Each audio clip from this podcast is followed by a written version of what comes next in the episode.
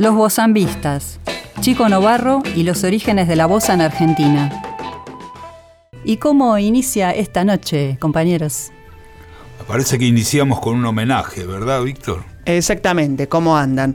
Lamentablemente hace muy pocos días tuvimos que despedir físicamente al maestro Chico Novarro, por supuesto alias de Bernardo Mitnick, un músico polifacético que forma parte de lo más profundo de la cultura popular argentina por su rol a través de los boleros, la música tropical, siendo no solo intérprete, sino también un compositor profesional muy interesante, pero hay muchas partes de su carrera que están muy desconocidas debido a que él empezó a tocar desde muy chico y tuvo toda una trayectoria a lo largo del jazz y aledaños, como compositor, pero como intérprete de diversos instrumentos, desde la batería al bajo, que realmente ameritaría muchos especiales porque es una obra muy prolífica. Nosotros vamos a adentrarnos en un solo ejemplo, que es una obra maestra que nunca ha sido reeditada, lamentablemente, y es un disco más que olvidado. La agrupación se llamaba Los Bozambistas y lanzaron este único long play dentro del sello de Columbia, titulado Los Bozambistas y la Bossa Nova. La tapa, la verdad, no quiso meter fotos de los integrantes, pero por suerte la contratapa apostó a hacer una pequeña explicación de los diversos miembros y Chico Navarro aparece con un seudónimo que tenía desde joven, que usaba más que nada para la faceta jazzística, Mickey o Mikey Lerman. Conocido compositor, toca el bajo y accesorios rítmicos, es la descripción que acompaña al apodo de Chico Navarro, y hay que decir que cronológicamente este disco es o del año 63 o como muy temprano de fines del 62, lo cual quiere decir que es una carrera casi contemporánea, si no contemporánea, a lo que estaba haciendo en el conocido programa televisivo El Club del Clan, donde Chico Novarro, con este apodo conocido, estaba más que nada abocado a la música tropical, aunque hay que decir que también componía para otros miembros del Club del Clan o compartía composiciones, por ejemplo, Despeinada, que es un twist que compartió con Palito Ortega. Así que un tipo que laburaba 24 horas 7. Y en el, en el Club del Clan tuvo unos hitazos que hasta el día de hoy se recuerdan, ¿no? Como el orangután, en fin. Y que se exportó, además. Fue muy conocido a nivel sudamericano y latinoamericano. Este disco es probablemente el primer long play dedicado a la bossa nova en la Argentina y el resultado fue muy interesante sobre todo para el seleccionado de músicos convocados. Van a escuchar en la batería y en accesorios de percusión al gran Jorge Padín, quien también nos abandonó hace poco a fines del año pasado. En trompeta, el hermano de Leandro Gato Barbieri. Y además de esto, se agrega Víctor Pronsato en saxo barítono y clarón. Y otro gran guitarrista, Enrique Costa, en la guitarra rítmica, quien había participado de agrupaciones como Los Cuatro Amigos, entre varias orquestas de las cuales él fue partícipe. El tema, Víctor, de, no poner este, fotografías en la tapa también obedece a una política de la grabadora, de las grabadoras de ese momento, que era armar discos con músicos de estudio. En realidad es muy probable que este grupo no existiera como grupo real eh, que tocaba en vivo y eso, sino que era una, una juntada de músicos de estudio también un poco para explotar lo que era un auge eh, mundial y especialmente latinoamericano en ese momento que era la bossa nova. Ahí hay, en el disco hay varios temas de, repertorio de Joe Gilberto que, que había causado una profunda impresión entre músicos especialmente, que se pusieron a, a, sacar este, cómo se tocaba ese, esa innovación rítmica y armónica, pero también en el gran público que, empezó a consumir bossa nova en los 60, la popularidad de la bossa nova, la popularidad masiva de la bossa nova en Argentina llegaría un poco después, ya en el 70, con el famoso disco de Vinicius en La Fusa, pero durante todos los 60 sonó bossa nova a full, en todos lados. Y podemos agregar que en el país hermano de Uruguay la bossa nova fue un condimento principal en la formación de Eduardo Mateo. Exactamente, porque eh, Joe Gilberto y los Beatles causaron una profunda impresión en toda esa generación, como lo fue también en la formación de Litonevia, de este lado del Plata. Y vamos a escuchar como ejemplo un instrumental propio de Chico Novarro titulado Quiero Bozar.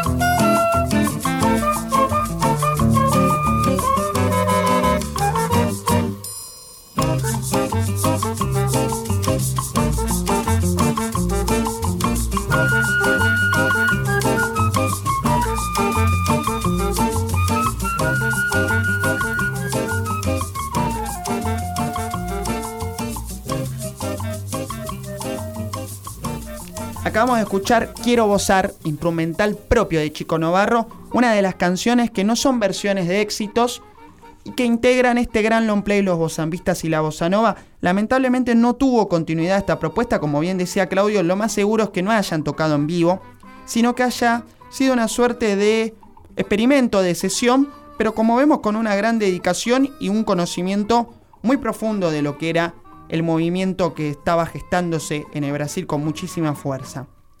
Los bozambistas también hicieron una verdadera rareza que fue acompañar a un artista brasileño muy grosso, Reginaldo Besa o Reginaldo Besa, cuando estaba en Argentina y graba y los bozambistas lo acompañaron como una especie de banda de acompañamiento, una backing band. Así que eso es lo que podemos agregar gracias al coleccionista Carlos Marcelo Elesgar quien eh, ha precisado que este encuentro surgió a finales del año 62, lo cual condice con las fechas que comentábamos antes del lanzamiento y grabación del long play único de los bozambistas.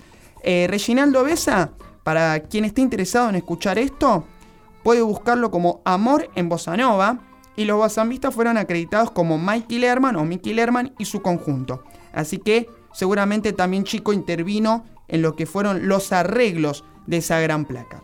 Vamos a despedirnos con otra de las composiciones propias que se titula Solo y es un tema que ideó Chico Navarro junto a un compositor profesional cuyo apodo era Carlos Medina, aunque su nombre verdadero era Saúl Medina.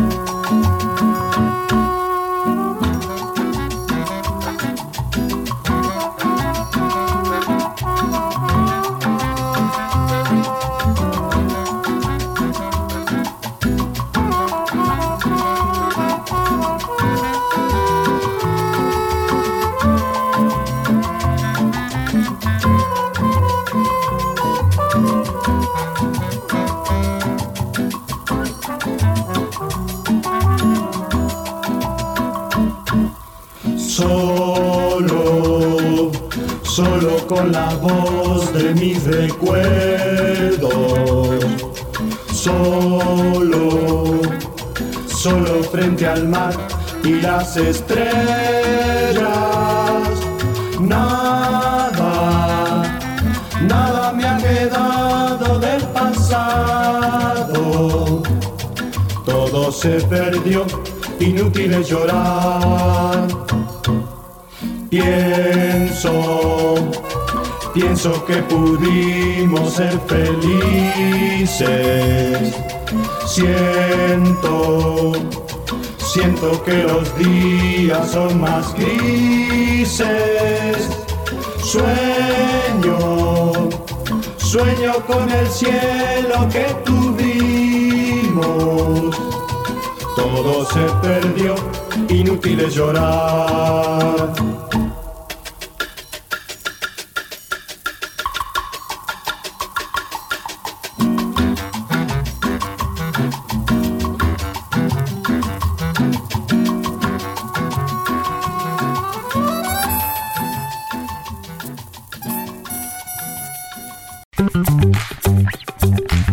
Otra historia. Con Claudio Kleiman, Víctor Tapia, Valeria Pertón y Mauro Feola.